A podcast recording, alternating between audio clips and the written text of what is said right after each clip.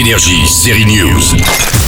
Alors Marc, la femme de votre vie, vous l'imaginez comment Un jour, Jonathan Cohen découvre sur Canal Burning Love une parodie américaine du Bachelor et il se dit Je suis quoi ce délire euh, J'appuie dessus et je me mate la saison 1 et je pète un câble de rire. La suite bah, Il achète les droits et tourne une version française, La Flamme, avec un casting de ouf. Même moi j'en reviens pas de ce casting tellement il est dingo. Léla Becti, Géraldine Nakache, mais aussi Florence Foresti, Pierre Ninet, Ramsey ou encore Vincent de Dienne, tiens, il est aussi dans Série News. Ah bah c'est du Jonathan Cohen pur jus, 100% jus avec des vrais morceaux de Jonathan Cohen dedans.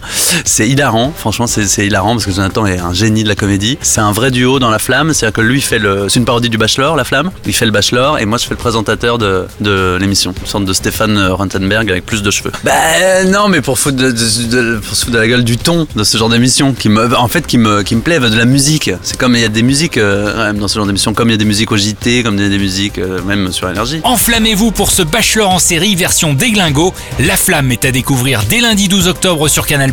Le suspense commence. Parmi ces 13 prétendantes, à qui Marc déclara-t-il sa flamme? Énergie, série News.